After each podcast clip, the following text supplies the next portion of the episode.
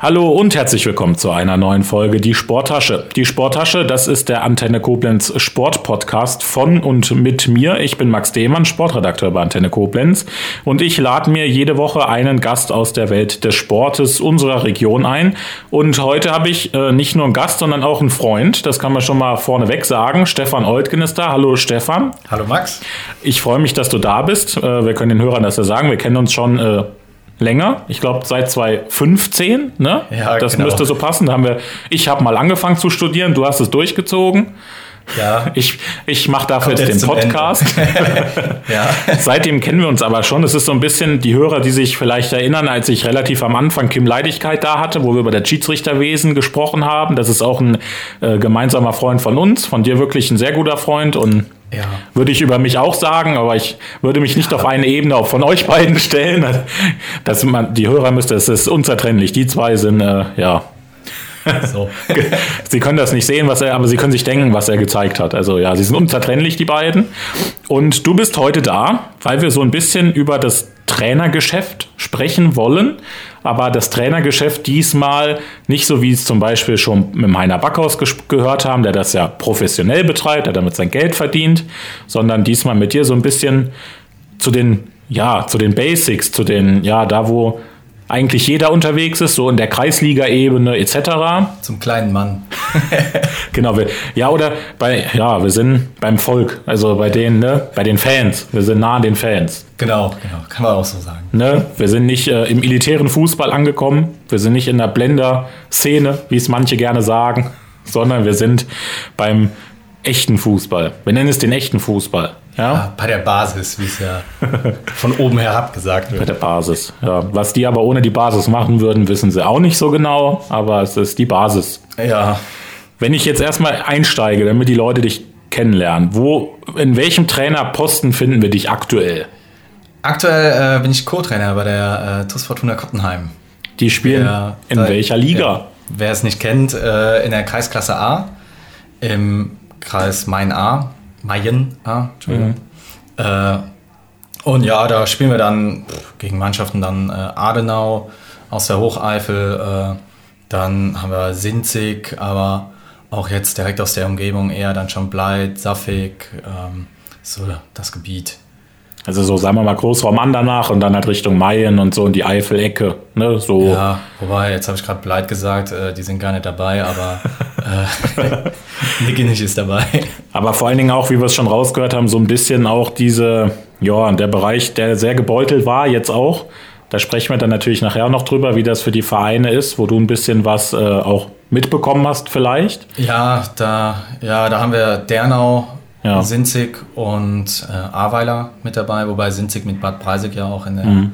SG ist. Da habe ich gar nichts von mitbekommen. Mit Dernau hatte ich Kontakt und äh, ja, beim ABC, da hat man relativ schnell gehört, dass wohl auch gerade die erste Mannschaft, dass die melden wollten und dann die zweite Mannschaft sich bemüht hat, für den Grip zu spielen und das wohl relativ einfach ging. Aber das ist nur Hörensagen. Also mhm. Kontakt hatte ich nur mit Dernau, die gar nicht antreten wollten tatsächlich, mhm. ähm, weil kann man ja auch vollkommen nachvollziehen, ja. der Platz, man hat jetzt dem letzten auch Bilder gesehen. Äh, ich glaube, ähm, Karlsruhe äh, aus der zweiten Bundesliga, die machen da auch eine Spendenaktion und ähm, die haben auch Bilder von Dernau, mhm. von dem Kunstrasenplatz dann veröffentlicht und ja, es sieht halt schrecklich aus und ich habe auch nicht damit gerechnet, dass sie melden, hatten dann abgemeldet und durften dann auch, äh, hatten dieses Sonderrecht bekommen und dann hatten die wohl Angst, dass die nachträglich äh, keine Mannschaft mehr haben, wenn die jetzt nicht melden und haben sich dann doch angemeldet. Also ich bin sehr gespannt,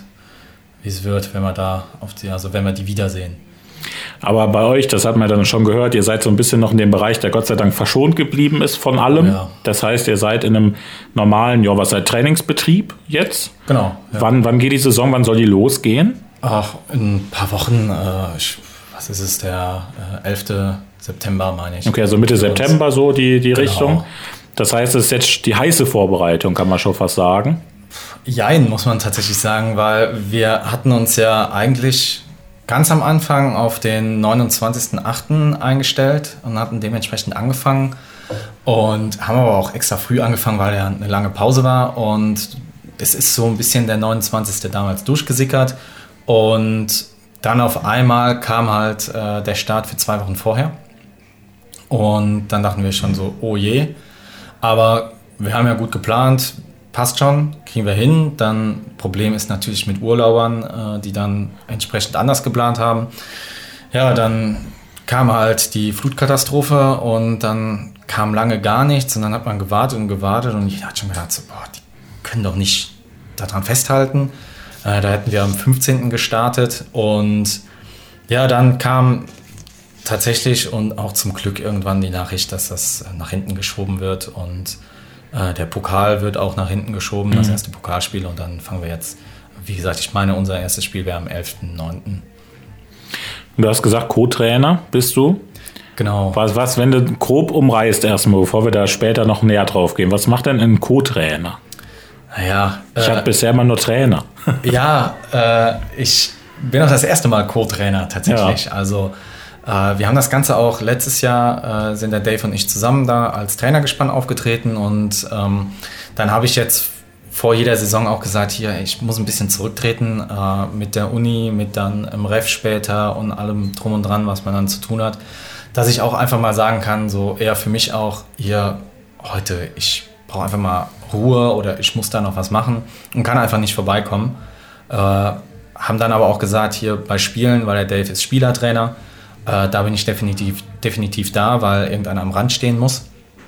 Und ansonsten ähm, er ist bei der Polizei, wenn er halt jetzt Schichtdienst ist und er nicht da sein kann, mhm. dass ich dann auch da bin. Dann haben wir halt so gesprochen, okay, wir wollen zur Mannschaft hin, dass eigentlich, dass sie quasi gar nichts merken, als ob wir weiter noch Trainer gespannt sind, nur dass ich halt einfach mal so ein bisschen zurücktreten kann. Das also war halt für mich eher so fürs eigene Empfinden mhm. bisschen was, aber ansonsten, äh, ja, ich trainiere ganz normal, also als Trainer und leite die Übungen.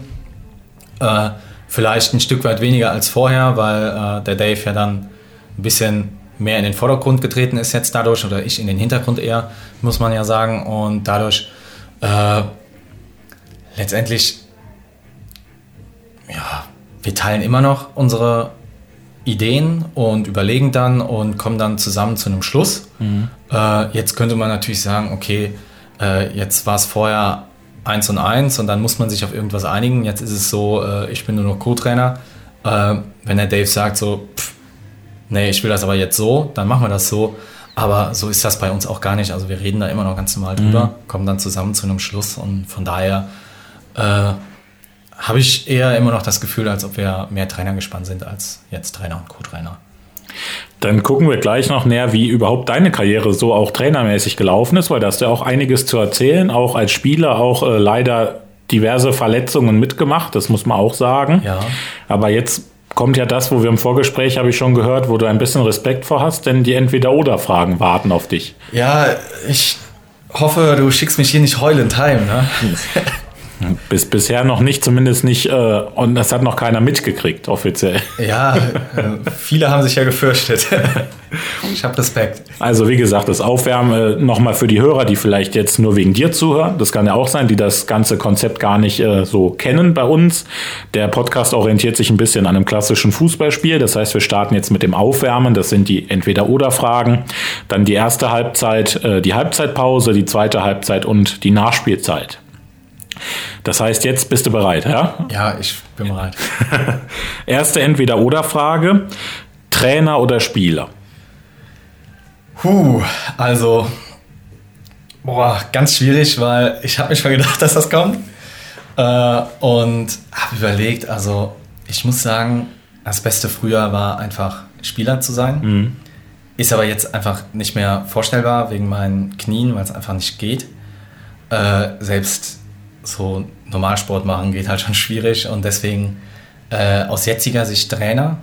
Wenn alles gehen würde, äh, definitiv Spieler, weil ich einfach den Sport selbst zu spielen äh, sehr geliebt habe. Und es war auch schwer, dass das irgendwann weggefallen ist, aber man muss sich ja dann auch mit der, man muss ja mit der Zeit gehen und äh, Heiner Backhaus hat das auch, letzte Woche gesagt. Also diese Übergangsphase, die ist einfach schwierig. Mhm. Und wenn man dann, ich bin ja dann noch ein Stück weit jünger, als das bei ihm der Fall war, äh, gewesen. Und äh, man will eigentlich immer wieder mitmachen und man muss dann selber äh, auch sich eingestehen, nee, geht nicht. Also weil es halt einfach dann mit meinen Knien viel zu früh war. Mhm.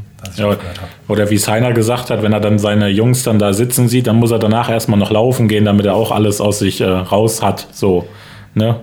Ähm, dann die nächste Frage, die ein bisschen anschließt: Lehrender oder Lernender? Lehrender. Jetzt, das können wir ja sagen, du, du, hast vorhin schon gesagt, dass du, dass du noch die Uni hast zum Beispiel als großes Thema. Du äh, studierst auf Lehramt, bist fast fertig und arbeitest dann auch irgendwann äh, hauptberuflich als Lehrer oder wirst vielleicht doch irgendwann noch Bundesliga-Trainer? Oh, da, da, bin ich weit von weg, ganz weit. Also ne, hauptberuflich äh, Lehrer und ja, deswegen Lehrender oder Lernender? Ja, also auf jeden Fall der Lehrende und da arbeite ich, arbeite ich auch hin. Äh, Lernen ist natürlich toll, weil ich bin auch super gerne immer zur Uni gegangen. Ich weiß auch gar nicht, ich glaube, ich habe tatsächlich echt wenig Vorlesungen, äh, wo ich mal nicht hingegangen bin, weil ich es einfach äh, total interessant finde. Also ich saug dann dieses Wissen auch auf, weil mich das aber auch interessiert, was ich studiere. Und dementsprechend auf jeden Fall Lehrender, weil ich möchte das auch irgendwann ja weitergeben. Ich will ja nicht immer nur äh, lernen, ich meine, lebenslanges Lernen, da redet man ja immer wieder von, aber äh, man will auch was zurückgeben und da habe ich auch richtig viel Spaß und äh, hab, wir haben ja eben kurz gequatscht, da hatte ich auch gesagt, dass ich jetzt aktuell in der Summer School bin und auch lehren darf und habe ich auch einfach gemerkt, okay, äh, du hast dich auf jeden Fall richtig entschieden, jetzt demnächst noch das Ref schaffen und dann bin ich endlich am Ziel. Gibt es Sachen aus dem Studium, die dir auch als Trainer helfen? Ähm, ja, weil es ja auch, also Lehramt, Lehramtsstudium, da geht es ja auch viel um Pädagogik und äh, man spricht ja auch viel von Didaktik und ich liebe Didaktik. Äh, und dieses Vermitteln. Äh, da kann man, also ich habe selber auf jeden Fall gemerkt, dass ich teilweise andere äh, das Ganze anders vermittle, sondern anders äh, darauf eingehe und auch oft dann mir Sachen erstmal angucke und dann reagiere oder dann auch eher äh, die Spieler untereinander mal sprechen lasse, bevor ich einfach denen was vorkaue, die langweile, dass die auch mal untereinander einfach so im Kopf das mal Klick macht, so, ach ja, wenn es mal ein anderer sagt, weil kennst du aus der Schule, ja, der vorne, der blabbert dann schön vor sich hin und äh, ja, so, lass den mal reden. Und das dann auch, äh, kenne ich ja selber, habe ich ja auch gedacht. äh, und das dann auch äh, beim Trainer habe ich auch, gerade in der Pubertät, habe ich dann auch oft gedacht, so, boah, nee, was quatscht denn der da schon wieder? Mhm. Und das, dass ich einfach kicken will oder einfach mal kurz selber den anderen was sagen wollte. Und das habe ich dann so eher, aber erst aus der studentischen, äh, aus, aus der Uni mitgenommen. Mhm. Ich kann äh, wir studieren ja eigentlich das Gleiche. Äh, du, du erfolgreicher als ich. ähm, bei uns, das äh, weißt du selber, gerade in den Bildungswissenschaften ist immer Heterogenität ein großes Thema in der Klasse. Ist Heterogenität auch ein Thema in der Fußballmannschaft? Ich habe angefangen mit einer F-Jugend und da kannst du dir vorstellen, also es ist super krass. Also wir hatten da einen Spieler, der Spielt jetzt bei Tusmain 2, der Leon Söhn, der knallt da auch einige Tore. Also er war immer richtig gut, äh, um den mal jetzt als Beispiel rauszunehmen. Und mhm. dann hatten wir natürlich andere, die in dem Alter auch einfach noch nicht so weit waren. Die waren dann, äh, haben gerade auch angefangen, die waren dann froh, jetzt total überspitzt gesagt, dass sie den Ball treffen, wenn sie gegen den Ball treten. Mhm. Und der Leon hat dann in der F-Jugend halt schon einfach das Spiel verstanden und ist halt einfach auch direkt schon richtig gelaufen. Hat man halt auch schon gesehen, okay, äh, der hat ein gewisses Talent, der wird es auch äh, weit bringen, wenn er will. Und wenn ihm jetzt nicht irgendwie was passiert mit Verletzungen und dementsprechend äh, finde ich dann im jüngeren Bereich oder in der Jugend finde ich das doch extrem. Gerade jetzt hier, äh, wenn wir bei der Basis sind, also bei den mhm. kleinen Vereinen, wo halt einfach, wo man glücklich ist, dass da genügend Kinder da sind. Da kann man sich ja auch nicht aussuchen. Wenn jetzt äh, Rot-Weiß Koblenz, die suchen sich ja auch die Spieler mehr oder weniger aus. Also die gucken sich ja um, um wer hinpasst. Mhm. Und äh, bei uns ist es ja auch so, wir sind halt ein Dorfverein in Kottenheim und wir versuchen halt die eigenen Leute da zu haben. Und dann müssen wir nachher gucken, haben wir jetzt ein großes Gefälle in der Mannschaft? Sind wir nur mit unseren ersten, ersten elf äh, konkurrenzfähig in der A-Klasse oder haben wir einen breiten Kader? Und dementsprechend passt das ja auch mit der Heterogenität, dass wir verschiedene Spielertypen haben, die der eine kann das richtig gut, dafür kann der andere das gar nicht. Aber ich meine, das macht ja auch ein Team aus. Ja, genau, das ist dann gerade bei dem Mannschaftssport äh, dann auch alle mit ins Boot zu holen, ist ja auch die Aufgabe, die man als Lehrer dann zu erfüllen hat später. Ja, ne? ja das auf ist, jeden Fall. Ist halt eine ziemlich große Mannschaft, je nachdem, in welcher Klassenstärke man dann äh, aufläuft, mhm. wenn wir mal beim Fußball sein wollen. Dann WG in Lützel oder zu zweit in Metternich? Auf jeden Fall zu zweit in Metternich. Und da ist nicht Kim mit gemeint tatsächlich, auch wenn man das. Nein, also Wobei du mit dem auch jederzeit in eine WG ziehen würdest, so wie ich euch beide kenne. Äh, ja, aber ich glaube, der Kim, der würde sein Kind dann genau, vermissen, dann wäre er nicht mehr glücklich. das haben wir ja gehört in der Folge, wo Kim Leidigkeit da war. Gerne nochmal äh, reinhören und äh, schöne Grüße, Kim, wenn du das hörst. Ich weiß garantiert, dass du das hörst. Und der Stefan macht das schon ganz gut, das können wir ja schon mal sagen. Aber in Metternich bist du sehr uninah, aber hast auch lange in der WG in Lützel gewohnt. Ja, ne? genau. Also ich bin erstmal mit meiner Freundin zusammengezogen und ich bin auch wirklich sehr, sehr glücklich, dass wir da zusammen in Metternich wohnen und wurde auch irgendwann einfach mal Zeit dann aus der WG raus und weil irgendwann hat man einfach genug davon. Äh, man will mehr unter sich sein und äh, ich will die WG gar nicht schlecht reden. Also das war eine wunderschöne Zeit. Das war auch für die Zeit alles passend und äh, ich freue mich auch immer wieder von den Leuten, mit denen ich dann zusammen gewohnt habe, zu hören und äh, denke auch sehr, äh, also wenn ich zurückdenke, denke ich an eine sehr schöne Zeit die ich da einfach hatte. Wenn ich mal einen aktiven Studenten hier sitzen habe, was ja selten ist, weil ich meist irgendwelche Profisportler oder so habe, die äh, berufstätig sind, wie, wie hast du Corona-Jahr als, als, oder mehr als ein Jahr als Student erlebt? Boah, ganz schrecklich.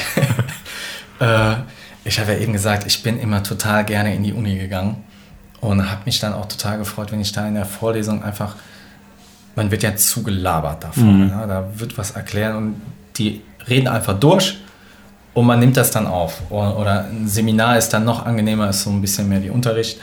Und da muss ich sagen, also es wurde dann so geändert, teilweise, dass wir einfach äh, die PowerPoint geschickt bekommen haben, nichts dazu. Und dann kannst du dir vorstellen, äh, aus dem Studium Physikalische Chemie, absoluter Knaller, freut man sich super, wenn man da dann sich das alles selber aneignen darf, ohne dass man da ein bisschen was hört. Äh, da, das ist besser geworden. Man hat sich am Anfang so total allein gelassen gefühlt, äh, weil man ja auch die Leute gar nicht, wer ist jetzt mit, mit wem kann ich zusammen lernen oder mit, mit wem kann ich mal da ein bisschen drüber quatschen. Ich will ja den äh, Dozenten da auch nicht mit irgendeiner doofen Frage nachher da äh, bekümmern letztendlich. Mhm. Und ich fand es echt schlimm. Äh, bin dann auch äh, in physikalischer Chemie in der ersten Klausur bin ich dann durchgeflogen äh, habe es dann im Zweitversuch geschafft, aber Hauptsache geschafft jetzt. Ne? äh, aber also das war echt schwierig. Ähm, da gab es dann andere Dozenten, also das war jetzt nur ein Beispiel. Mhm. Ähm, da gab es auch andere Dozenten, die haben halt viel mehr gemacht. Dann hat man ein Video bekommen, wo äh, dann die Tafel mit dabei war, die Folie mit dabei war, man den Dozenten gesehen hat. Und da hat man schon viel mehr mitbekommen da hat dann anstatt 90 Minuten oder zwei Stunden, war das Video halt mal vielleicht maximal 30 Minuten lang. Und man hat noch so ein paar Aufgaben bekommen, die man dann machen konnte, womit man sich beschäftigen konnte. Und da hat man dann was mitgenommen auch. Natürlich, wenn ich mir die PowerPoint-Präsentation von den Dozenten angeguckt habe, kann ich mir auch noch eine Menge von merken. Aber es war halt viel, viel, viel, viel anstrengender. Also ohne wirklich zu übertreiben, ich fand es eine richtige Belastung. Auch psychisch tatsächlich.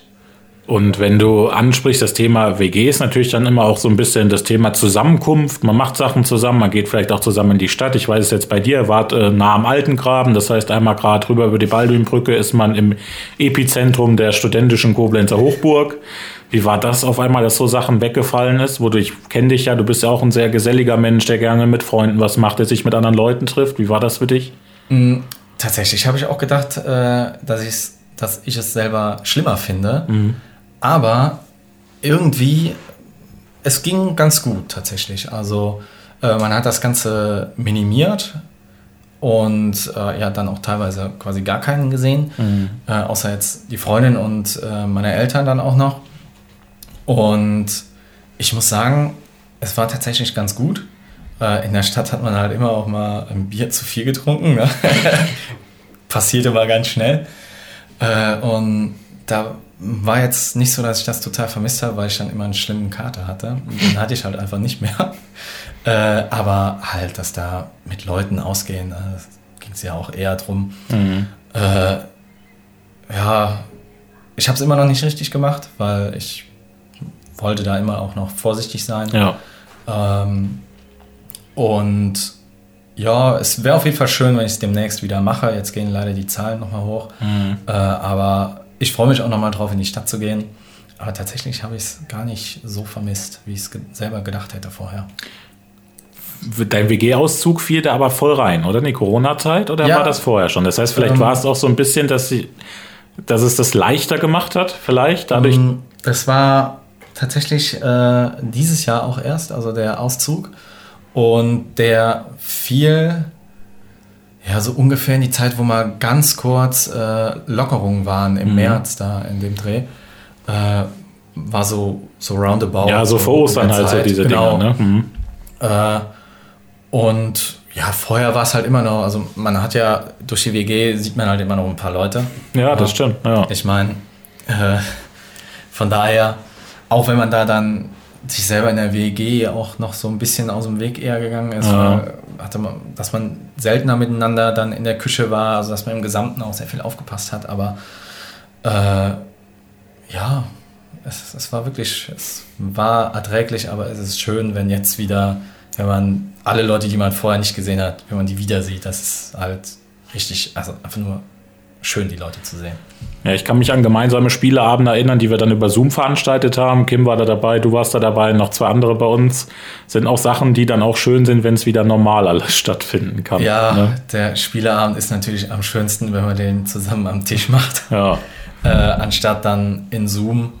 Aber das war aber auch ein cooles Erlebnis. Das war cool, also, ja, das ja, das stimmt. Also, cool war es. Äh, für die Situation war das auch äh, ja, echt passend. Das stimmt. Und von daher muss man dann auch einfach sagen, dass es gut war. Ja. Und es ist halt schöner, wenn es nicht mehr so ist und man sich live sieht. Ja. Dann, wir haben jetzt dein Studium oft genug schon angesprochen, dann äh, musst du dich jetzt auch mal entscheiden, Chemie oder Geografie? das wusste ich. Äh, ganz klar Chemie. Also ich habe vorher Chemielaborant gelernt, dann äh, Chemiestudium. Äh, ganz klar, also ich bin ja auf jeden Fall Chemiker in erster Linie und dann kommt erst der Geograf was du aber auch sehr gerne machst, das muss ich, ich, kann ich bestätigen. Genau, also was ich auch wirklich sehr, sehr gerne mache und meine Noten sind sogar in Geografie besser als in Chemie. Äh, aber tatsächlich, also ich liebe einfach Chemie. Noch mehr als ich die Geografie dann liebe. Deswegen. Dann, wo wir schon ein bisschen bei Thema Hobbys waren, Escape Room oder Pub Quiz? Mm, Escape Room, auf jeden Fall. Äh, warum? Es macht einfach nochmal mehr Spaß. Mhm. Mm, auch wenn es so nur ein kurzes Erlebnis ist. Aber das Rätseln, das Kombinieren, das Miteinanderarbeiten macht einfach super viel Spaß. Und äh, beim, ja, beim Quizabend dann muss man immer noch so, so ein bisschen tuscheln eher. Ja, und dann kann man so, so ganz offen sein im Escape Room. Das ist nochmal cooler. Ja, da hatten wir mit Kim und ich auch drüber. Den hatte ich die gleiche Frage gestellt. Ich habe extra nochmal nachgehört.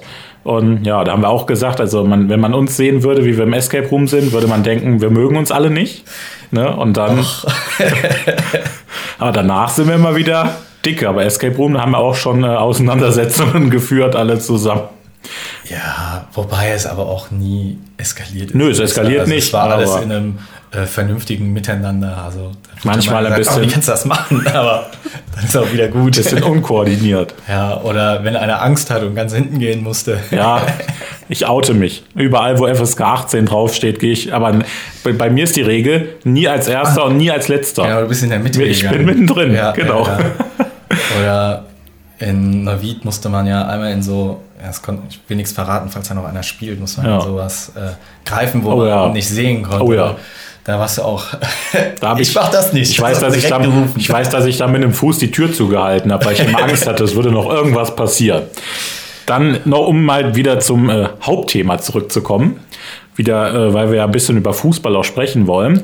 Werder Bremen oder Ajax Amsterdam? Auf jeden Fall Ajax Amsterdam und nicht, weil Bremen abgestiegen ist, sondern äh, ja, weil ich einfach in erster Linie Ajax-Fan bin und da noch mal mehr mitfieber als mit Bremen. Und ja, jetzt, die meisten fragen mich immer, wie kommst du auf Ajax? Holland, was, was, willst du da? Die Liga ist nicht so interessant. Äh, Ja, mein Opa ist Holländer und ich halte tatsächlich auch in erster Linie immer für die holländische Nationalmannschaft, auch wenn mittlerweile mehr. Äh, ich bin in Deutschland geboren, aufgewachsen, aber irgendwie mich zieht es dahin. Frag mich nicht wieso. Äh, wahrscheinlich irgendwie halt durch den Opa noch äh, und äh, deswegen habe ich weiß auch gar nicht mehr, wie ich dann auf Ajax kam. Das ist schon so lange her, dass ich mich schon gar nicht mehr daran erinnern mhm. kann. Äh, ich weiß auf jeden Fall, dass ich seit Ewigkeiten dafür Ajax halte und dann mich auch immer total freue, wenn da die jungen Spieler hochkommen, halt durch die Jugend dabei. Das finde ich auch ziemlich cool. Und wenn wir jetzt mal sagen, du bist zwar in Anführungszeichen nur Co-Trainer in der Kreisliga, guckt man sich trotzdem was ab? Auch beim, beim großen Ajax Amsterdam irgendwie bei Trainern, wo man sagt, oh ja, so eine taktische Ausrichtung, die würde ich auch gern spielen. Ja, man denkt dann, okay, boah, geil. Wenn wir das spielen könnten, wäre super, aber muss man sich dann auch einfach eingestehen, äh, man muss das Spiel äh, in unserer Klasse an die Mannschaft anpassen und man kann da nicht einfach irgendeine Idee, den da sowas von reinprügeln, äh, weil das funktioniert halt nicht. Wenn du die Spieler nicht dafür hast, dass du ähm, Ballbesitzfußball spielen kannst, dann nützt dir das auch nichts, wenn du den spielen willst, weil du hast einfach nicht die Leute dafür. Mhm. Und du willst halt die Leute aus der eigenen Jugend, aus dem eigenen Dorf da im Verein behalten. Und dann guckst du dich nicht um, ob da nicht einer aus Mendig, aus Mayen oder so äh, mal rüberkommt, damit du Ballbesitzfußball spielen kannst und dann keiner mehr aus Kottenheim da spielt, sondern äh, du guckst da, dass du den Ball spielst oder spielen lässt, den die Jungs auch spielen können. Ja, aber so zum Beispiel über sportliche Vorbilder, da sprechen wir dann auch nochmal in der Nachspielzeit drüber, ob sowas vielleicht gibt. Und wo du Holland jetzt schon ansprichst, so ein bisschen Holland-Affinität, dann noch die letzte Frage, aber auch wieder sportlich. Fußball oder Formel 1? Auf jeden Fall Fußball. Wobei, wenn du jetzt auf Holland beziehst, dann muss man tatsächlich sagen, äh, Max Verstappen anstatt ja. Formel 1 sogar. Äh, aber in erster Linie auf jeden Fall der Fußball. Also Formel 1 finde ich auch super interessant. Ähm, aber ja, ich kann halt auch nicht so oft gucken, weil ich dann am Platz stehe. Dann muss ich dich immer tickern. ja, genau. können die Hörer, können, können wir jetzt, also ich, ich mache immer einen Ticker für den Stefan fertig. Das heißt, wenn er Zeit hat, guckt er drauf, dann kann er alles nachlesen, dann weiß er alles. Ja, das gucke ich dann äh, nach dem Spiel. Genau. Gucke ich dann und dann oh je, was ist denn da wieder passiert? Habe ich schon wieder verpasst. Äh, dann gucke ich mir das in der Zusammenfassung auf YouTube dann einmal an und ja. dann äh, ist gut. Aber ja, jetzt gerade vor allem äh, bei der Formel 1 ja super spannend, endlich super spannend. Dann leider ja. ist Herr Max ja jetzt nur noch auf dem zweiten Platz in der Gesamtwertung, aber ja. Da bist du aber auch so Fan auch. Max ja, Verstappen findest du gut. Mega gut. Wirklich. Äh, ich feiere das aber auch äh, so im Allgemeinen. Ich glaube, das ist auch so, so Holland-typisch. Da wird einfach gefeiert, wenn irgendeiner irgendwas gewinnen. Ja, Eisschnelllauf feiern die, da sind die, sind die eine Macht. Also das ist. Äh, ja, ja, ich glaube, äh, als Dart noch gar nicht hier ja. in Deutschland so bekannt war und der Van Barneveld dann hm. in den 90er Jahren die äh, Weltmeisterschaft gewonnen haben, da hatte ich, glaube ich, noch keiner da an Dart gedacht oder wurde vielleicht noch gar nicht über, übertragen. Und da sind dann, ich glaube, 10.000 Holländer und dann hingegangen und haben den empfangen und den gefeiert. Ja. Also dann muss man überlegen, in den 90ern, wo das hier noch wahrscheinlich gar nicht beliebt war, also so halt in den Kneipen. Ja, sehr sportbegeistert sind die auf jeden Fall. Das siehst du ja. ja auch, dass vermeintliche Rand, Randsportarten da auch immer sehr gefeiert werden. Das ja. Ist, äh, ja. Gut, dann haben wir das heute mal ein bisschen eine längere Kennenlernrunde, aber das Gute ist, das funktioniert immer bei Leuten, die ich halt schon sehr gut kenne. Deswegen kann ich da immer ein bisschen. Jetzt einen, kennen wir uns noch besser. Einen, ja. Da war aber nichts dabei, weil ich nicht erwartet hätte, muss ich dir ganz ehrlich sagen. Ah. Aber, also so gut kenne ich dich dann schon. Ja. Aber es war interessant mal zu hören. Dazu waren viele Vermutungen, die ich halt hatte. Und aber jetzt habe ich es mal gehört von dir. Gut, dann kommen wir jetzt in die erste Halbzeit. Und in der ersten Halbzeit würde ich ein bisschen so mal bei dir aufbauen, dass wir uns mal angucken, was so bisher passiert ist in deiner, wir nehmen jetzt mal die sportliche Laufbahn. Ja. Da sticht für mich immer heraus, weil ich dich kenne, dein, dein Trainerposten bei Rot-Weiß Koblenz bei der Damenmannschaft. Ja, genau. Kannst du da ein bisschen näher erläutern? Vielleicht erstmal, wie kam es dazu, dass du das gemacht hast, dass du da hin bist? Ja, äh, wie kam es dazu? Also, ich bin nach Koblenz gezogen, also ich bin ja gebürtig aus Mendig und habe da auch mit dem Studium auf einen alten Lehrer gehört, ähm, den ich auch sehr geschätzt habe und immer noch schätze. Äh, der hat gesagt, hey, Stefan, Trainerjob, Studium, mach mal langsam. Und dann habe ich auch am Anfang gemerkt, okay, ja, ist schon anstrengend, hörst du mal auf mit dem Trainer da sein. Hab dann auch eine Pause gehabt und irgendwann gemerkt, so, boah, nee, ich vermisse ja total. Da Fußball äh, selber spielen war ja dann auch schon nicht mehr und äh, dann am Rand stehen und einfach, ja, dieses Gefühl, was man dann einfach hat, mir einfach gefehlt. Und dann habe ich einen alten Kumpel nochmal getroffen und dann habe ich gedacht, so, oh, frag den mal, hat er Bock auf was? Hat er gesagt, ja, ich habe auch Lust. Und dann haben wir so ein bisschen gequatscht und gesagt, ja, wir gucken uns mal um. Äh, er würde als Co-Trainer mitmachen und ähm, dann habe ich irgendwann online bin ich von einem Kumpel markiert worden. Da hatte ich, glaube ich, noch Facebook. äh, und hat dann gesehen und dann habe ich gedacht, ja komm, schreib mal hin. Mhm. Klingt interessant, Rot-Weiß Koblenz, klingt auch gut. Und habe da hingeschrieben, bin dann, ich glaube, ein paar Tage später sogar schon da vorbeigefahren, habe mir die Einheit angeguckt und äh, damals war der Guido noch bei Rot-Weiß Koblenz und der hatte damals auch die Damen trainiert, so halbtags, muss man dann sagen. Also er hat eine Einheit in der Woche auch gemacht gehabt, ähm, weil er auch im Vorstand war, er hat auch andere Sachen zu tun gehabt. Und habe ich angeguckt, dann ein paar Wochen quasi mal äh, getestet, äh, ob ich zu den Mädels passe und äh, ob das für mich überhaupt was ist. Äh, das war auch für die eine Voraussetzung. Und dann habe ich auch gemerkt, ja, macht super viel Spaß mit denen. Die haben auch richtig Bock, was dazu zu lernen. Und das hat einfach mega viel Spaß gemacht. Und äh, da blicke ich auch äh, auf, doch, ich würde sagen, auf die schönste Trainerzeit äh, zurück, die ich hatte, weil es einfach, ähm, man hat so viel zurückbekommen auch von den Mädels. Die waren so glücklich. Wir hatten dann auch noch den Aufstieg in die Bezirksliga. Und äh, ja, ich muss auch sagen, schweren Herzens habe ich mir da daheim das Knie nochmal kaputt gemacht. Und dann musste ich auch zu mir selber sagen, ja, Stefan, da musst du dich drum kümmern das ist so blöd passiert, das darf nicht nochmal passieren. Das war halt dann auch eine recht schlimme Verletzung am Knie und äh, dementsprechend musste ich da dann leider Gottes aufhören. Aber ja, gut, jetzt kann ich auch nicht sagen, ich sage die ganze Zeit so schade, ich bin auch glücklich in Kottenheim, aber wenn ich ja. zurückgucke, das war schon äh, einfach dieses äh, Gesamte, wie viel da auch äh, von den Mädels kam, wie die sich mit eingesetzt haben, wie viel die mitgenommen haben aus den Einheiten, wie viel Fragen auch gestellt worden. Äh, hier, das ist bei Männern ganz anders. Also so wie ich das jetzt kennengelernt habe, da äh, die gucken dann einen an, sagen lieber gar nichts und nachher machen sie es falsch. Und bei den Mädels wurde ich dann halt gefragt, oh, kannst du mir da einen Tipp geben? Da konnte man halt viel mehr äh, dann darauf eingehen. Das hat sehr viel Spaß gemacht. Verfolgst du denn noch den Werdegang der Mannschaft? Ja, äh, auf jeden Fall. Also ich habe auch ähm, in der Grafschaft den Trainer, den Dieter Schäfer, äh, den hat man dann ja auch kennengelernt. Und wir haben auch immer wieder Kontakt. Und da habe ich halt auch, da gucke ich auch gerne, was dem seine Mädels machen, weil die sind dann mit uns auch aufgestiegen. Mhm. Äh, wir hatten damals auch ein Entscheidungsspiel letztendlich um den ersten Platz dann gegen Grafschaft und da sind wir sogar mit dem Bus hingefahren. Äh, und hatten da auch richtig viele Zuschauer. Also so viele Zuschauer habe ich, glaube ich, noch nie dann live beim Damenspiel gehabt. Und auf die gucke ich auch, aber in erster Linie natürlich auf äh, Rot-Weiß Koblenz. Und äh, am Anfang war es ja total spannend, als dann die Saison, die erste Saison abgebrochen wurde. Äh, da war es echt eng. Äh, da war es echt kritisch. Und dann in der zweiten Saison, also jetzt letztes Jahr, da sah es um einiges besser aus. Da war dann so, oh, zum Glück. Das ist ruhiger, kann man beruhigter reingucken. Äh, die Zeit, um persönlich äh, vorbeizufahren, um nochmal zu gucken, äh, eher weniger. Leider, wenn ich mal Zeit habe und äh, das Ganze dann auch privat alles passt, dann auf jeden Fall nochmal gerne.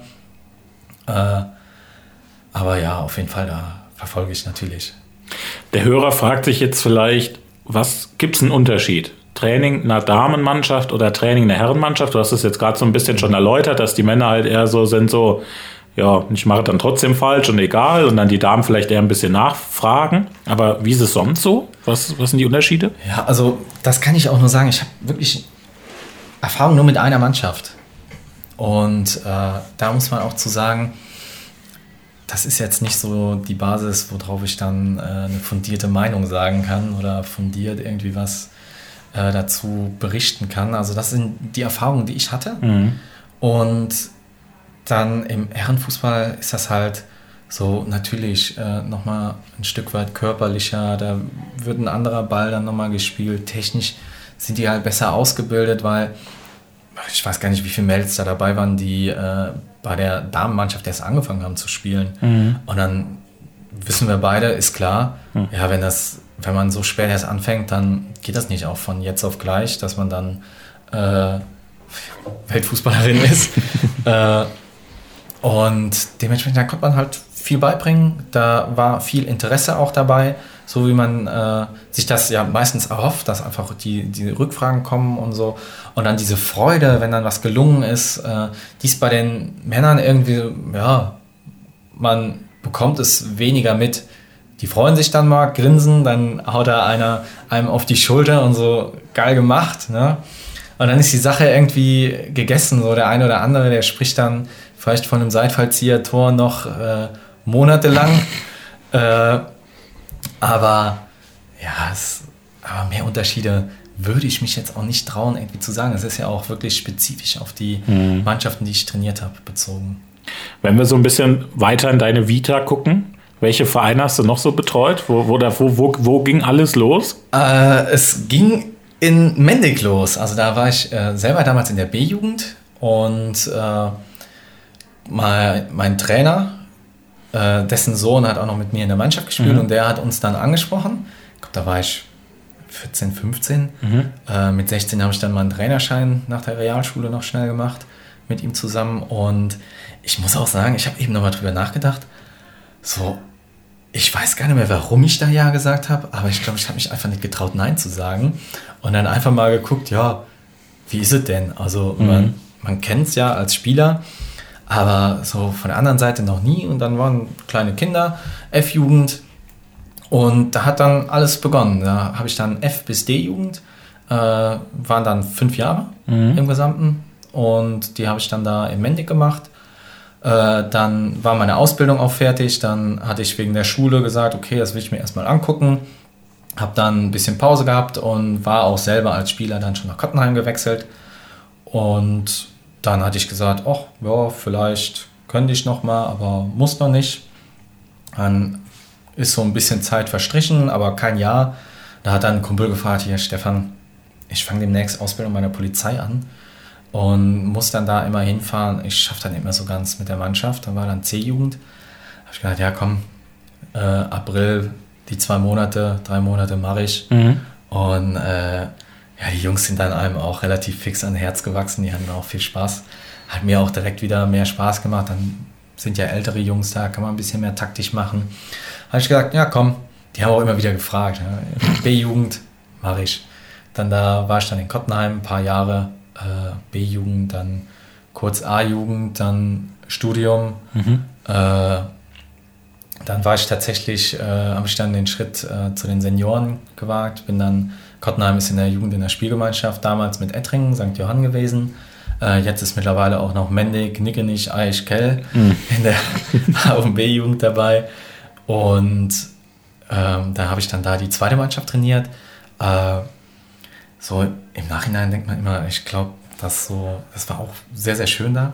Aber ich habe irgendwie immer das Gefühl, dass ich äh, so das nicht so ehren kann, die Mannschaft, obwohl das auch eine super geile Zeit war. Mhm. Äh, hat auch richtig viel Spaß gemacht. Also wenn die Jungs da heute zuhören, äh, dann Leute, war auch mit euch mega gut. Äh, und wir hatten da auch äh, ein richtig erfolgreiches Jahr. Das Problem war aber, dass es äh, das zweite Halbjahr von der alten Saison halt erst halb von der neuen Saison war. Also hat dann am Ende nicht dafür gereicht, äh, dass wir da äh, aufgestiegen sind. Ähm, ich weiß auch gar nicht mehr, sind da, ich glaube, so viele Punkte haben nicht gefehlt, aber hatten am, am Ende mal ein bisschen die Luft raus. Dann äh, hat da auch noch was gefehlt. Und danach kamen dann schon die Damen. Und äh, danach dann äh, ja, die Kniepause und mhm. das Angebot ja von so meinem zweiten Heimatverein Kottenheim, wo ich dann auch gesagt habe, hier, äh, da bin ich sehr gerne bereit, da jetzt wieder was aufzubauen, ähm, weil ähm, Kottenheim ist vorher äh, in die Bezirksliga aufgestiegen und sind dann auch direkt wieder runtergegangen, hatten dann einen Trainerwechsel, dann äh, einen alten Trainer auch von mir, äh, der da kurz übernommen hatte, aber auch direkt gesagt hat, ich mache es nur bis Jahresende. Mhm. Dann haben sie einen externen geholt, das hat nicht zusammengepasst. Dann haben sie intern noch einen geholt, der dann aber, ich glaube, eine Beförderung bei der Arbeit bekommen hat. Und dann hatte das auch nach der Saison nicht mehr gepasst. Und dann äh, ja, sind letztendlich der Dave und ich gefragt worden. Und da habe ich dann auch gesagt, nee, da helfe ich sehr gerne. Und ich habe ja auch Spaß daran. Also ne? deswegen mhm. äh, Win-Win-Situation. Also ich würd, hätte jetzt gefragt nach diesem klassischen Klick-Moment, wo man sich dann entschieden hat, ich mache das. Der war aber bei dir dann, weil du nicht äh, Nein sagen wolltest. Ich ja. glaube, ich habe mich damals echt einfach nicht getraut. Äh, ich meine, ich hatte ja auch so viel Vertrauen in den Trainer, weil ja. er hat mich auch super mit dem verstanden. Er, er hat auch, glaube ich, hier, guck dir das mal an. Er unterstützt uns dabei. Äh, und ich glaube, ich kann tatsächlich nicht sagen, es war so ein Klick-Moment.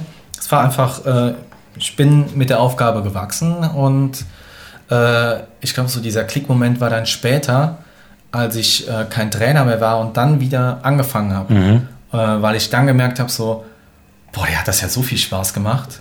Äh, mach weiter. Du hast jetzt angesprochen, Trainerschein und so gemacht. Vielleicht der Zuhörer, der jetzt der Laie ist, der keine Ahnung hat, was man da braucht, um wen auch trainieren zu dürfen. Wen dürftest du jetzt alles trainieren? Ach du je. Bis wohin? Äh, also vielleicht. Das, das, ändert sich so häufig, äh, weil die Trainerlizenzen haben, waren mal so, dann gab es diese Jugend-Elite-Lizenz, mhm. glaube ich, gab es mal, dann gab es sie nicht, jetzt gibt es die wieder. Bin mir nicht ganz sicher, ich blicke da gar nicht mehr durch. Also ich habe die äh, C-Breitensport damals gemacht, das waren zwei Wochen hier am Oberwert. Und ja, letztendlich Vollzeit und äh, dann Prüfung am Ende und danach bin ich wegen der B-Lizenz, wegen meinen Knien, habe ich mich tatsächlich, muss ich ganz ehrlich sagen, habe ich mich nicht mehr getraut, wegen diesem Sporttest, den man machen muss, mhm. äh, dass ich da mit meinen Knien, äh, dass ich das hinbekomme. Äh, und weil ich halt einfach äh, letztendlich Sportinvalide bin, mhm. weiterzumachen. Äh, und deswegen bin ich jetzt bei der C-Lizenz geblieben.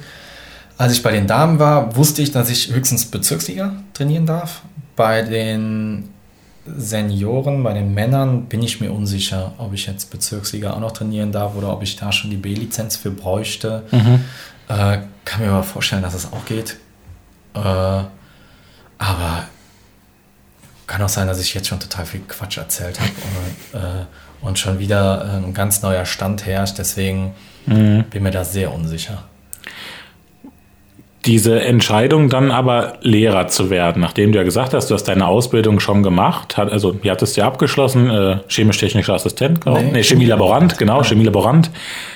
War die da während deiner Ausbildung schon gefallen, dass du Lehrer machen willst oder hatte vielleicht sogar auch der Fußball ein bisschen Anteilnahme daran? Der Fußball hatte einen ganz, ganz großen Anteil daran, weil ich habe bei der, ähm, also Chemielaborant mir auch sehr viel Spaß gemacht, also hat mir wirklich Spaß gemacht und wenn ich auch jetzt zurückblicke, äh, dann hatte ich mir nach der Ausbildung dann so die Grenze gesetzt, äh, einmal du guckst weiter mit der Schule oder du findest einen Job in einem anderen Betrieb, wo du vernünftig bezahlt wirst, wo ich nicht äh, Formaldehyd einatmen muss. Mhm. Äh, wenn ich da an der Spritzgussmaschine hatte ich da auch noch mitgemacht, äh, als ich dann ein halbes Jahr im Betrieb war. Ich war einfach froh, einen Job zu haben, aber mhm. äh, die Umstände da, da war ich nicht so glücklich mit. Und dann habe ich mir einfach gesagt, so, bis dann, dann bewirbst du dich. Wenn du was bekommst und das cool ist, dann bleibst du in dem Job. Und wenn nicht, dann, äh, was macht dir noch Spaß, Stefan? Überleg mal. Und dann dachte ich, Trainer hat Spaß gemacht. Dann Lehren ist naheliegend. Und dann habe ich gesagt, probiere ich Abi nachzuholen, dann probiere ich Lehramt zu studieren. Ich muss dazu sagen, äh, ich war immer wirklich ein faules Stück in der Schule. Und ich glaube nicht, dass meine Lehrer erwartet haben, vor allem in der Ausbildung, dass ich dann Lehramt studiere oder mhm. überhaupt studieren gehe bei den Noten. Äh, und dann haben sie mich halt irgendwann wieder im Praktikum gesehen nach der Schule. Ja. Äh, aber das war dann auch, also da habe ich dann auch durchweg positive Rückmeldungen gehabt. Von daher war dann auch nochmal so eine Bestätigung, so, ja, hast dich richtig entschieden. Mhm. Wenn jeder, der in so deiner Liga unterwegs ist, ob er jetzt spielt, ob er ein Kind hat, der spielt oder trainiert. Wie ist das, wenn bei dir beim Training auf einmal nur fünf Leute stehen, weil immer irgendwer verhindert ist wegen irgendwas? Wie sehr nervt das? Extrem. Also wirklich, boah, es ist so ziemlich das Schlimmste, dass dann, dass man dann wieder nur, was heißt wieder, dass man dann da nur mit fünf Leuten steht, wenn wir jetzt bei fünf bleiben. So was schon mal erlebt? So wenige? Ich habe, glaube ich, einmal in der Jugend drei Stück gehabt. Wow. Die da waren. Trainiert man da überhaupt richtig oder macht man sich dann da irgendwie auch einen Spaß draus mit den Kids, die äh, da sind? Oder? Ich habe damals dann ein bisschen was gemacht mit denen zu dritt. Ich glaube, äh, eine Stunde verspätet kam noch ein Vierter. oh Gott. So ungefähr. Ja. Äh, dann haben wir noch ein bisschen 2 gegen 2 gespielt, dann war gut. Also da kannst du nichts groß machen. Also kannst du ein bisschen Zweikampf natürlich machen, dann brauchst du halt zwei für. Ja. ja. Äh, technisch kannst du was arbeiten, aber ob du ja jetzt äh, als Trainer macht es nicht so viel Spaß, den Jungs macht es auch, glaube ich, nicht so viel Spaß, weil die wollen halt am Ende auf jeden Fall ein großes Abschlussspiel machen. Und das ist auf jeden Fall so hier, auch wenn wenige da sind, sind alle genervt, die da sind, weil mhm. die wollen halt viele da haben. Und ja, ist dann halt nicht so schön, aber es gibt ja auch genügend Gründe, die man auch verstehen kann. Dann muss man sich ja auch klar darüber sagen, ja, wir sind nur A-Klasse. Mhm. Es ist alles ein Hobby. Und jetzt sind gerade auch äh, die ganzen, äh, man kann überall hin uh, fahren, wie man will. Und äh, halt, wenn man getestet ist, äh, mhm. genesen oder geimpft, dann passt das. Aber dann müssen wir auch wissen, okay, die Leute, die machen jetzt Urlaub. Jetzt sind wir in der Vorbereitung, jetzt machen gerade viele Urlaub, ist noch zusätzlich Urlaubszeit, mhm. man darf reisen, das passt alles und wenn dann wenig da sind, dann muss man auch wissen, ja, es ist halt jetzt gerade auch der Zeit ein bisschen geschuldet. Und äh, früher in der Jugend musste man auch wissen, okay, jetzt ist Ferienzeit, mhm. äh, jetzt ist halt auch Urlaubszeit, dann sind auch mal weniger da. Und ansonsten, dass irgendwas dann mal ist, dass äh, ja, man ärgert sich halt immer bei Leuten, die dann auf dem Geburtstag sind. Dann denkt man, ja, auf dem Geburtstag kannst du auch noch danach gehen. Oder äh, du kannst auch noch Kaffee und Kuchen mit der Oma essen äh, und dann vielleicht abends aber doch noch zum Training kommen, mhm. weil äh, wir trainieren halt ab 7 Uhr. Also ist halt, aber ist ja dann auch bei jedem das persönliche Empfinden. Und natürlich will ich jetzt auch nicht sagen, hier geh nicht zur Oma äh, zum Geburtstag. Mhm. Das wäre ja auch vermessen. Aber ja, da spielen dann einige Faktoren halt auch eine Rolle. Da muss man sich auch immer bewusst drüber sein, bevor man sich dann da ja, die ganze Zeit drüber ärgert. Mhm. Das Früher war es, glaube ich, schlimmer, als dass ich mich jetzt noch drüber ärgere. Dann würde ich sagen, machen wir jetzt mal Halbzeitpause, wie bei jedem guten Fußballspiel. Und in der Halbzeitpause, also was man immer braucht, in der Halbzeitpause geht es ums Thema Pause. Das heißt, wir machen keine Pause, es geht um das Thema Pause. Jetzt haben wir dich schon ein bisschen am Anfang kennengelernt, was so auch deine Hobbys und so betrifft. Was ist sonst so? Wie, wie kommst du runter? Wie schaltest du ab? Ähm, ja, tatsächlich äh, ist immer so phasenweise bei mir. Mal komme ich da besser runter, mal damit. Ähm, früher habe ich ziemlich äh, viel dann, also was heißt viel, dann habe ich einfach gezockt an der Playstation oder so, mhm. weil ich dann einfach abgeschaltet habe, so komplett. Dann war ich da in dem Spiel drin oder dann konnte man ja auch immer noch über die Party mit ein paar Leuten quatschen. Man ist dann ein bisschen abgelenkt, man kommt runter, man hat so entweder Zeit für sich oder noch so mit Freunden, das, das hilft schon oder hat mir immer da auch sehr geholfen, auch dann vom Uni-Alltag äh, so ein bisschen abzuschalten. Äh, und dann ist mir auch selber immer aufgefallen, boah, Stefan, du liest viel zu wenig. Und äh, muss auch sagen, am besten runterkommen geht tatsächlich mit Lesen, mhm. Äh, weil man einfach äh, so komplett ruhig ist. Man liest und äh, man schaltet einfach alles ab und so. Die Gedanken sind dann irgendwann auch einfach nur bei dem Buch und der ganze Rest ist mal egal für eine Zeit und äh, ja, man ist in der Welt des Buchs und da verbrauche ich jetzt nicht so viel äh, Kapazität im Kopf, dass ich da dann äh, total angestrengt bin, sondern mhm. man kann einfach runterfahren. Was halt jetzt mit meinen Knien problematisch ist, Sport tut anschließend immer weh. Am ganzen Körper äh, muss ich sicherlich auch noch mal mehr machen, aber ja, wie gesagt, mit den was, Knien Was machst du denn normal dann? Was, was für Sport ist denn äh, was für dich? Ja, jetzt aktuell habe ich immer mal wieder, dass ich eine Runde mitlaufe auf ja. dem Platz. Ähm, dann Fahrrad. Jetzt ab und an bin ich mal was Fahrrad gefahren, äh, habe ich aber auch höllisch Schmerzen danach gehabt. Ähm, dann viel kommt über die Physiotherapie, mhm. dass ich dann da irgendwelche Aufgaben oder Übungen bekomme, die ich dann machen kann, weil ich halt sonst äh, bei, momentan habe ich halt mit dem rechten Bein, das ist halt nicht mehr nur noch das Knie, das geht halt auch wirklich bis hoch in den Nacken, oh. äh, vom Fuß bis Nacken, wo dann die Schmerzen dann auch teilweise sind. Äh, äh da bleibt dann nicht viel übrig. Also ich habe schon so ein paar Yoga-Übungen, da will ich mich auch noch selber so ein bisschen mehr reinfuchsen, äh, dass ich ein bisschen mehr Yoga mache, weil ich da auch selber persönlich das Gefühl habe, das hilft extremst. Äh, und ansonsten habe ich jetzt zwölf Jahre Kniebeschwerden. Ähm, da kriegt man einige Übungen mit, da macht man dann immer wieder das eine oder andere, was ich mega gut finde äh, mit der Black Roll, was dann äh, mittlerweile, fast Rolle, äh, muss man ja sagen, äh, als das jetzt rauskam und man damit Übungen gezeigt bekommen hat, das hat das Ganze nochmal so viel besser gemacht, so viel mhm. angenehmer. Man weiß, okay, hier kann ich mit wenig Aufwand richtig viel gewinnen, richtig viel Schmerzen rausbekommen.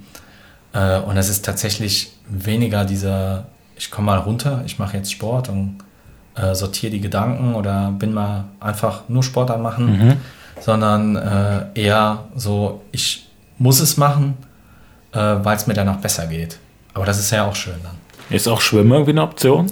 Man sagt ja, das ist halt sehr gelenkschonend, ne, aber bringt das äh, was bei deinen Verletzungsgraden? Ich, einerseits, ich bin gar kein Wasserfan, äh, kommt leider dazu. Und ähm, Brustschwimmen, danach hatte ich so Knieschmerzen. Äh, okay. Ziemlich krass. Ich weiß auch immer noch nicht warum. Ich habe mich danach sogar krank gemeldet, weil mir das Knie so wehgetan hat, dass ich äh, beim Nebenjob im Labor äh, ich hätte mich nicht den ganzen Tag hinstellen können. Ja. Ähm, da habe ich mich einmal, bin ich zum Arzt hier, ey, da tut so höllisch weh nach dem Schwimmen. Ging nicht. Ähm, wahrscheinlich Graulen geht besser, aber da ich ja jetzt eh nicht so der Fan bin, naja. bin ich dann lieber daheim auf der Matte, auf den Übungen. Oder du bräuchtest so ein Unterwasserlaufband. Ja, oder da, wo man halt, ne, wo man mit den Beinen im Wasser ist und dann da irgendwie so im Vakuum läuft oder so. Ja, Ja, das Wenn das jemand sponsoren will für äh, den Stefan, ich gebe die Kontaktdaten ja, durch. Gerne. nee, ich, wir haben auch äh, früher immer so ein bisschen äh, den Spaß gemacht, ich sag mal hier so äh, Aquasport, wo man dann. Ja, so also Aquagymnastik. Dann denkt man aber als erstes immer an wirklich alte Leute und da denkt man so, nee, also so alt möchte ich mich jetzt dann nicht fühlen. Ja. Wahrscheinlich hilft's, aber da habe ich mich noch nicht zu durchringen können, äh, zu sagen, so da stelle ich mich jetzt. Für mich ist das so wenn ich das machen würde, da stehe ich dann mit 80-Jährigen äh, und bin dann da der 28-Jährige, der sich umguckt, okay, was mache ich hier? Äh, nee, da, da konnte ich, war noch nichts für mich. Also da bin ich jetzt noch so bei den aktuellen Übungen. Aber irgendwie, nee, ich finde, es passt noch nicht. Da würde ich eine, eine, Frage vorziehen, die normal immer eher so am Ende kommt, die ich aber auch Heiner Backhaus gefragt habe. Bei Verletzungen ist irgendwas, was man, was man bereut, dass man zu Hause sitzt und denkt, warum ich? Warum musste mir das passieren? Ähm, ja, damit das Ganze mit 16 passiert ist, das erste Mal, ähm, habe ich mich dann tatsächlich damals, dann bin ich einen Monat später operiert worden, äh, Kreuzbandriss. Äh, ich gefragt, äh, wieso ich? Mhm. Äh, fragt man sich auf jeden Fall mal. Also so von meinem Empfinden her, also die Frage hat sich bestimmt jeder mal gestellt. Ich kann mir das so aus meiner Empfindung gar nicht vorstellen, dass einer das nicht mal gedacht hat. So. Und, und wenn es nur für einen kurzen Moment ist. Äh, und dann habe ich gedacht, ja, du bist halt in der Situation, wir lagen 1-0 zurück im Pokal. Mhm. Gegner war natürlich die Mannschaft, die äh, im Sommer angefragt hat, ob ich dahin wechsle. äh, 1-0 zurückgelegen, Ecke gegen uns. Ich habe einen Ball bekommen, will nach vorne sprinten, guck mich um, scheiße, keiner kommt mit. Muss ich halt alleine probieren. Sehe ich schon, von der Seite kommt einer, angerauscht, krätscht von der Seite rein, wie man äh, immer hört, ist eine glatte rote Karte. Wollte ihm ausweichen. Die meisten sagen ja, ja, durchziehen ist besser. In dem Fall wahrscheinlich ja. Mhm. Äh, ja, bin ausgewichen, Knie auseinandergedreht, äh, ist dann im Liegen zum Glück wieder direkt in die Fassung gegangen. Mhm. Und äh, ja, dann lag ich halt da, Spiel ist weitergelaufen und da denkt man sich so, ja, wieso ich? Ja, wäre ich nicht ausgewichen, mhm. wäre ich nicht äh, einfach weiter nach vorne gerannt und hätte gedacht, so packe ich schon alleine irgendwie, sondern hätte dann gedacht, so okay, ich bin alleine, guck mal, dass einer nachrückt und spiele den Ball. ist dann halt einfach die Situation. Da ist man dann ja letztendlich so Fußball geil oder Fußball verrückt und mhm. das gehört dazu. Aber ist jetzt nicht so, dass einen das dann irgendwie noch groß dann runterzieht, weil bringt ja einfach auch nichts. Ne? Man muss ja nach vorne wieder gucken. Ne? So ja, für sich also, selber. Ich muss halt sagen, ich habe jetzt äh, fünf Knie-OPs hinter mir. Ja. Und ähm, irgendwann, das geht schon sehr äh, auf die Psyche. Da mhm. denkt man schon, also ja, Mist, warum schon wieder? Was habe ich falsch gemacht? Jetzt beim letzten Mal, das fand ich sehr, sehr anstrengend für mich auch äh, für mich persönlich, weil ich ähm, das Studium in dem Fall auch ein bisschen habe schleifen lassen, weil ich äh, mir, glaube ich, das Knie dann im November, Ende November kaputt gemacht bin, äh, ja, mehr oder weniger äh, notoperiert worden, also nicht notoperiert, das wäre ja direkt, aber die haben gesagt, boah, müssen wir so schnell operieren, weil sonst äh, bei mir 90 Prozent vom Meniskus mhm. ins Kniegelenk geklappt sind und dann wäre der halt abgestorben äh, weil die Blutversorgung dann nicht da ist. Und dann war das Kreuzband noch mit dabei, äh, weil es zu locker war. Das haben sie dann noch mitgemacht. Und ja, da, das war echt schwer. Ich habe gedacht, so, ja, jetzt hast du Zeit daheim, jetzt äh, kannst du alles auch, du hast nicht mehr viel für den Bachelor in dem Moment, ähm, kümmerst dich drum vom Thema, dann kannst du ja auch an, anfangen, weil du liegst ja jetzt eh nur äh, daheim rum und kann sich halt recht wenig bewegen zur Physio, dann mhm. noch die paar Übungen zum Muskelaufbau, aber dann musst du halt auch ruhig machen, weil nützt ja nichts, weil sonst wieder alles anschwillt. Und ich habe es einfach nicht hinbekommen. Ich habe mich nicht hinbekommen, äh, um meine Bachelorarbeit zu kümmern. Ähm, was ich geschafft habe, äh, ist irgendwann dann so frühzeitig dann ins Seminar wieder zu gehen äh, an der Uni, Bein hochgelegt und gut. Vorlesung war nicht dran zu denken, weil halt in diesen Stufensälen dann ah, ja. mit einem Bein in Streckstellung jetzt bei meiner Größe eher schwierig. Mhm. Ähm, und da habe ich echt, habe ich echt mit mir gekämpft und dann irgendwann auch, aber zum Glück auch aus mir selber heraus dann gesagt so, du musst jetzt dich da wieder reinfuchsen, dass du da wieder letztendlich den Arsch hochbekommst und den Kram jetzt durchziehst. Habe mich dann darum bemüht, dann auf den letzten Drücker äh, dass ich doppelt eingeschrieben bin für das nächste Semester. Mhm. Habe dann äh, gesagt, okay, Bivi, machst du jetzt, dann machst du alles in einem Semester. Äh, Prüfung darfst du zwar nicht machen, die schiebst dann äh, ins nächste Semester und die Bachelorarbeit, die schreibst du parallel.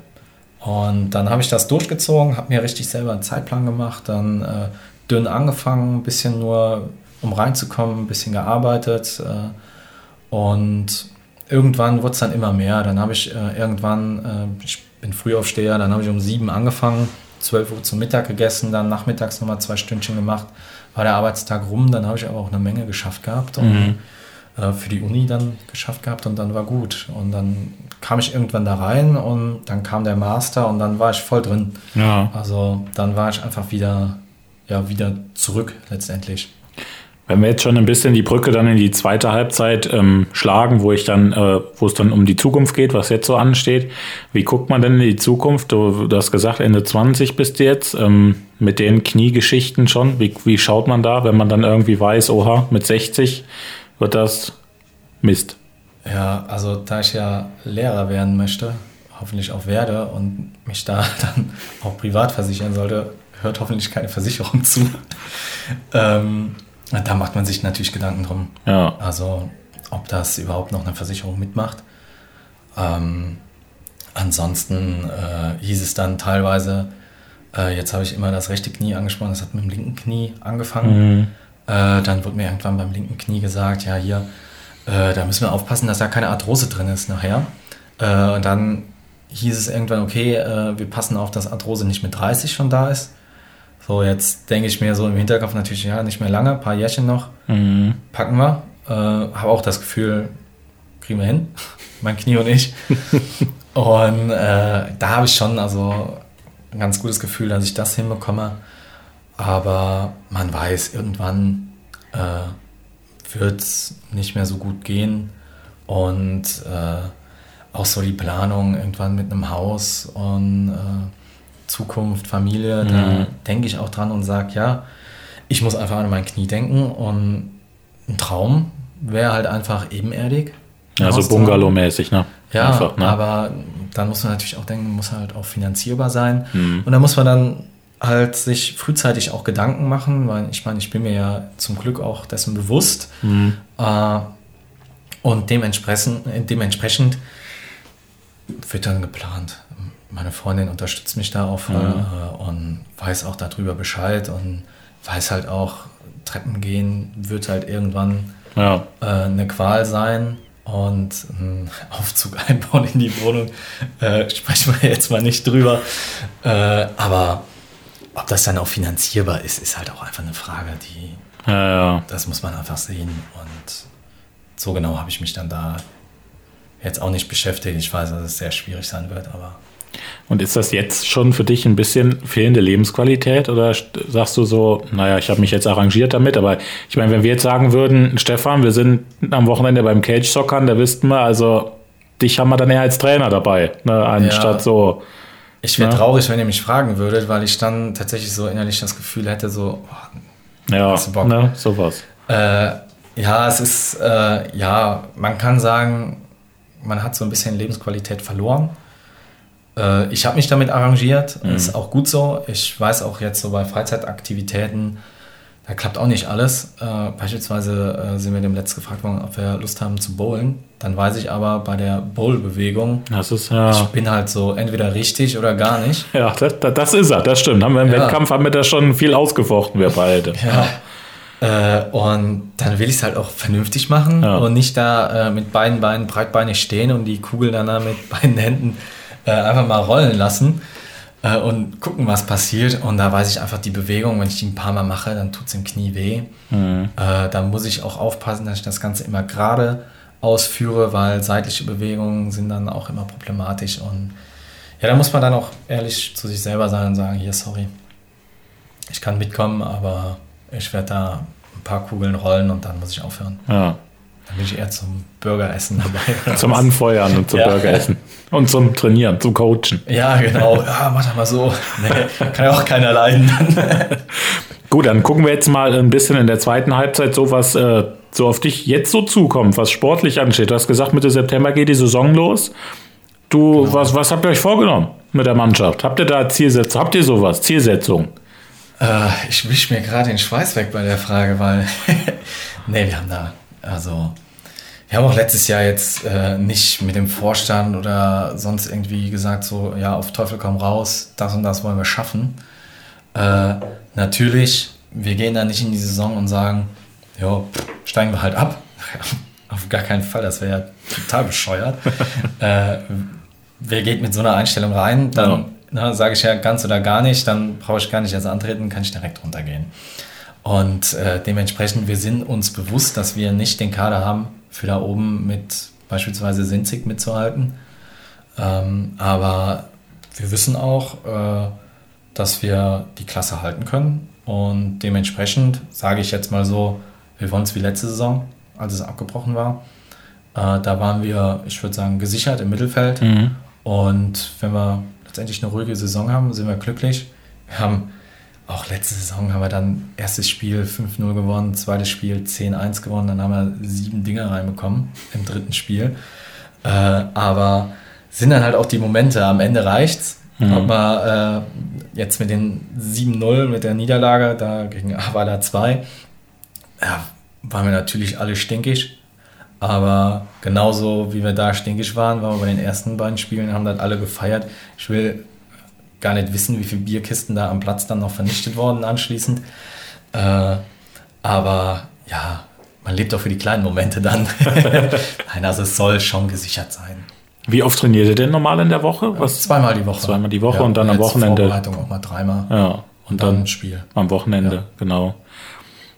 Dann, äh, ja, würde ich sagen, wir sind sogar schon, äh, die zweite Halbzeit fällt ein bisschen kurz aus, weil wir haben halt viel auch ins andere schon reingepackt, finde ich. Ja, die Nachspielzeit in der ersten Halbzeit war lang, ne? Aber wir kommen jetzt dann, genau, du sagst es zur Nachspielzeit auch noch. Da haben wir gesagt, sprechen wir nochmal über sportliche Vorbilder oder auch andere Vorbilder, muss nicht unbedingt sportlich sein. Aber vielleicht für dich aus Trainersicht, gibt es für dich einen Trainer aktuell im Weltfußball, wo du sagst, das ist der beste Trainer der Welt? Ui. Äh, ich will das Ganze anders angehen. Also ich würde auch wieder anfangen, als ich klein war. Ja, gerne, gerne. Äh, da weiß ich nämlich definitiv, da hatte ich ein Vorbild Und mit dem wirst du nie rechnen, wenn, ich dich jetzt raten lassen würde. Äh, da war ich so ein, das war noch auch in der F-Jugend. War dann mein äh, Vater war da Gladbach-Fan, mhm. äh, einer Trainer war Gladbach-Fan, da fand ich Gladbach auch ganz cool. Und hatte dann auch einen Trikot vom Ari van Lent. Ah. Und tatsächlich der war dann Stürmer und für Gladbach mhm. mega gut. Und äh, ich wollte immer im Sturm spielen, habe dann im Mittelfeld, als ich ganz klein war, immer gespielt. War dann auch immer ganz traurig, auch ich spiele doch in Sturm, weil er halt im Sturm spielt. Ja. Das war so wirklich mein erstes Vorbild, wo ich gedacht habe, so, oh, ja. mega cool, ich will auch Tore schießen. Und äh, ja, dann irgendwann, dann auch als Trainer, äh, war dann auch so am Anfang die Zeit, wo der Guardiola so überall gefeiert wurde. Mhm. Äh, dann hat man auch gedacht, so, oh, cool, und da mal so ein bisschen geguckt. Und mittlerweile muss ich sagen, ist das Ganze sehr breit geworden, das Spektrum. Also wir haben viele äh, Weltklasse-Trainer, die auch äh, ja so präsent sind, wo man dann nicht so sagt, boah, der Guardiola, das ist der Megatrainer, mhm. sondern äh, man kann über richtig viele Trainer sagen, dass die Megatrainer sind. Auch der Hansi Flick, was er da in dem äh, ersten Jahr in Bayern, mit Bayern geleistet hat, also unfassbar. Fand ich mega stark. Mhm. Äh, ich bin ein Riesenfan vom Nagelsmann, auch was der da äh, mit Hoffenheim, mit Leipzig gespielt hat. Ich wünsche dem alles Gute hier für Bayern, dass da auch alles genauso läuft, genauso gut. Äh, aber ich würde mich nicht mehr auf einen festlegen, mhm. Weil ja, also letztendlich äh, die Sichtweisen sind auch so ein bisschen anders. Äh, ich habe auch nicht mehr die Zeit, nur 100% auf den Fußball zu gucken. Äh, dementsprechend, mh, man pickt sich da so das eine oder andere raus, was man sagt, so, boah, das macht der mega gut und das macht der mega gut und äh, der Christian Streich ist einfach ein toller Mensch mhm. äh, und der vermittelt das, obwohl er da immer noch im Profifußball ist, auch immer wieder äh, wenn man den irgendwo reden hört und sieht. Und da sagt man dann auch, ja, das, das ist toll, äh, das nehme ich von dem mit und das nehme ich von dem mit. Oder mhm. wenn dann ein Heiner Backhaus auch da äh, ein mega Spiel, ein mega System hat, also eine super Taktik gegen äh, Jan Regensburg, die ja jetzt gerade äh, in der zweiten Liga jetzt gerade im Moment das Nonplusultra sind, ja. da oben. Ja, und das funktioniert auch, kassiert halt leider hinten die Dinger und macht die vorne nicht rein, dann ist der auch für den Moment, für, für diese Idee, ist ja mhm. einfach ein Vorbild, weil das einfach super ist. Und da muss ich sagen, da guckt man dann, äh, was halt wer wie macht. Und äh, da passt man sich dann an. Und jetzt außerhalb vom Sport, äh, ja, da hat man halt auch so man hat ja so ein eigenes Empfinden, wie man sein möchte. Mhm. Und äh, aus diesem, wie man sein möchte, da schaut man dann auch so, äh, wer spiegelt das wieder. Und da guckt man sich dann auch an, äh, ach so, äh, wie der das macht, das möchte ich auch so machen. Äh, und dementsprechend dann zum Beispiel jetzt für mich als Lehrer, äh, ein alter Lehrer von mir, der leider verstorben, mittlerweile, äh, in, den hatte ich in der Ausbildung. Und der hatte eine Unterrichtsstunde mit einer Geschichte einfach angefangen, die mhm. total absurd eigentlich war. Äh, ich könnte die heute noch erzählen. Und äh, da, das habe ich, das verbinde ich auch immer noch mit ihm. Mhm. Äh, ich war auch selber bei ihm, äh, auch dann im Praktikum und habe auch noch mehr mitgenommen. Und ich muss auch ganz klar sagen, äh, wenn ich so einfach einen Einstieg, so effizient, wie er dann auf mich aber persönlich gepasst hat, äh, gestalten kann, dann ist das äh, das Nonplusultra-Vorbild für mich in der Beziehung, äh, wie er das damals da gemacht hat. Äh, wenn ich das irgendwann so hinbekomme oder nur annähernd so gut hinbekomme, dann ist das, dann habe ich alles erreicht.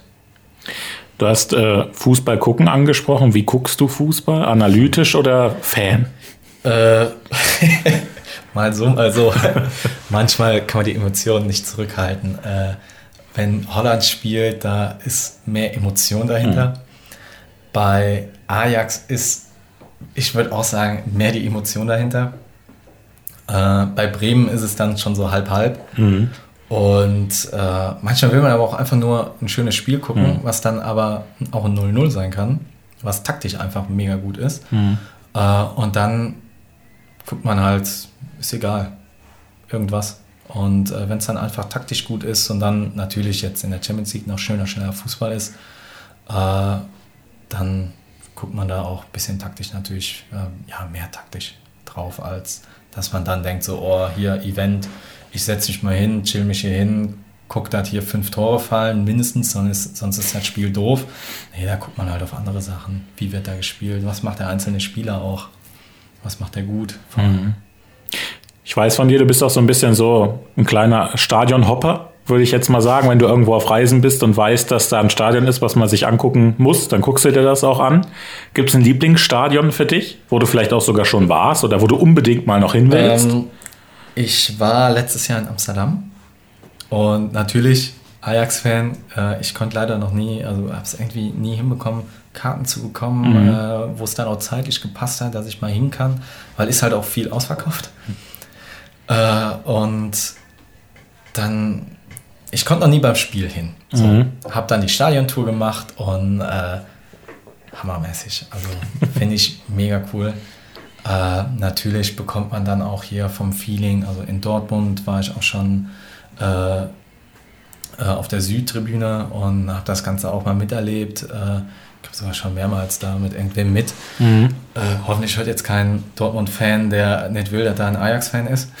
Äh, aber mega cool. Also ganz tolles Feeling da. Äh, auch wenn ich eigentlich eher der Typ bin, Sitzplatz und ja. ich will das Spiel gucken. Mhm. Aber einfach mal da das miterlebt zu haben, ist echt toll.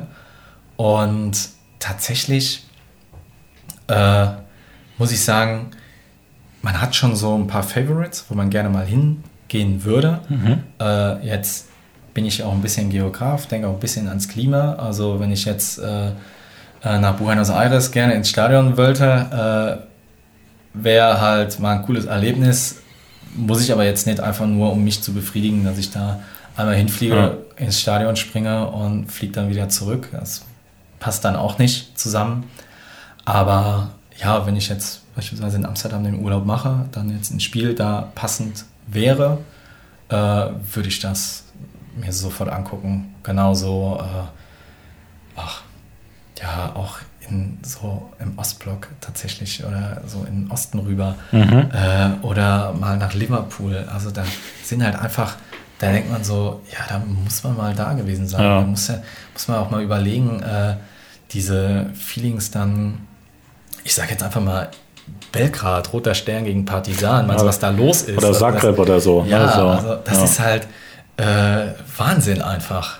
Ähm, und dann ist aber auch irgendwo die Grenze, dann beispielsweise bei Ajax gegen Feyenoord, äh, wo dann wo es dann auch teilweise äh, wegen Rassismus und allem, wo dann, ja. Äh, da ist, sind ja mittlerweile auch Gästefans nicht mehr erlaubt. Mhm. Äh, das geht dann einfach zu weit. Ja. ja. Also es soll dann schon diese Stimmung im Stadion und nicht diese Schlägereien draußen. Ja. Die oder äh, als Ajax in Athen, glaube ich, vor ein oder zwei Jahren gespielt hat, wo dann da äh, keine Ahnung, was es war, aber hat man auf einmal nur eine Stichflamme gesehen, ja. einmal im Fernsehen, und da denkt man, okay, also hier ist also jetzt Schluss, also das ist einfach nicht mehr okay, sondern dieses, äh, dieses gesunde Feeling, äh, wo einfach die Stimmung da ist, äh, das ist cool. Ja, da hoffen wir natürlich, dass das jetzt auch bald alles wieder richtig möglich ist, ne, weil auch klar, ein, ein viertelvolles Stadion in Dortmund hat auch Stimmung, aber es ist nun mal nicht 80.000. Und vor allem auch so ein kleines, ja, ich kann es gar nicht Stadion nennen bei uns, aber es heißt Waldstadion.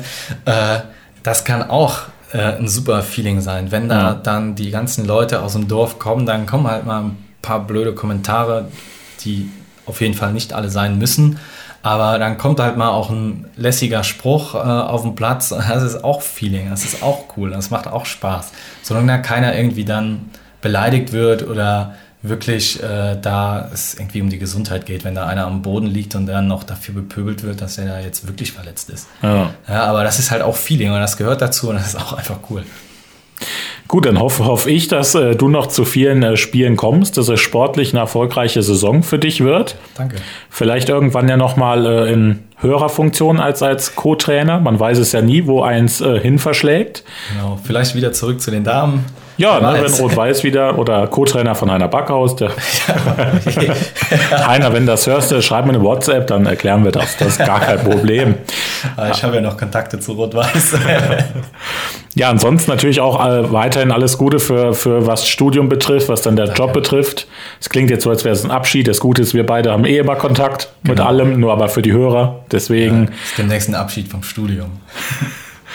Und dann, dass du eine, eine super Ref machst, dass du auch ähm, super was kriegst. Bei Chemie mache ich mir sowieso gar keine Sorgen, wegen dem Refplatz. Also, ja, das sollte passen. und dann, wenn du sowieso auch das super gerne machst, Chemielehrer zu sein, da, also ich glaube, später die Schulen reißen sich um dich. Und dann gucken wir, dass gesundheitlich alles so bleibt bei dir dass alles äh, ja, privat gut bleibt. Wir grüßen nochmal Kim an der Stelle. Schön, dass du, durch, dass du durchgehalten hast. Das war der längste Podcast, den, den ich gemacht habe bisher, oh. tatsächlich. Ja. Aber ich fand es super interessant. Ich hoffe, wir haben nicht alle gelangweilt dann. Ich glaube nicht. Du Ach, warst da dabei, ich war da dabei. Das ja, sind schon zwei Gründe, nicht abzuschalten. Ah, wunderbar. Dann, ja, ich freue mich, wenn, wenn du wiederkommst vielleicht, wenn wir ja, in der Saison mal ein bisschen ein Fazit machen, gucken, wie es gelaufen ist. Vielleicht Corona-technisch habt ihr jetzt aktuell ein bisschen mehr Freiheiten. Das kann natürlich ja. auch wieder dahin losgehen. Wir sehen ja, es aktuell. Ich hoffe tatsächlich. Also es soll ja, äh, bis jetzt ist ja geplant, dass wir sogar im Dezember wieder spielen, wenn man überlegt, so wie es letztes Jahr war, ja. äh, wann es zu Ende war, ich meine Ende Oktober. Äh, könnte eng werden. Aber wer weiß, was wir auch politisch das Ganze demnächst läuft. Und das heißt, sehen wir das einfach. Wir hoffen das Beste. Erstmal genau, wir hoffen, dass die Saison mal einigermaßen durchgespielt werden kann, wieder so ein bisschen Normalität da ist. Ich bedanke mich bei dir. Ich äh, bedanke mich bei den Zuhörern, dass sie sich das angehört haben so lange. Ich hoffe, es war auch für Sie sehr interessant. Für mich war es interessant. Und ja, bis zum nächsten Mal. Und denken Sie immer dran, wenn Sie zum Sport gehen, die Sporttasche nicht vergessen.